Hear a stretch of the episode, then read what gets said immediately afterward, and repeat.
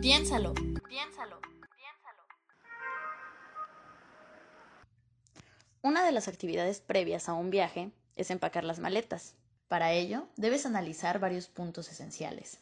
Uno de ellos es tener en cuenta la época del año en el cual vas a viajar.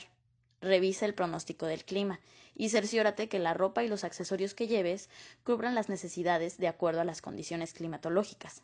Recuerda llevar en tu bolsa o en tu mochila de mano los documentos necesarios como tu pasaporte, identificación oficial, visa, por mencionar algunos. Contempla el espacio y el peso que tendrás permitido para tus maletas. No puedes llevarte hasta el molcajete. Ten en cuenta las necesidades básicas. Puedes hacer una lista previa y revisarla. Descarta aquellas cosas que puedes conseguir de manera fácil en el país o en el lugar al cual vas a llegar.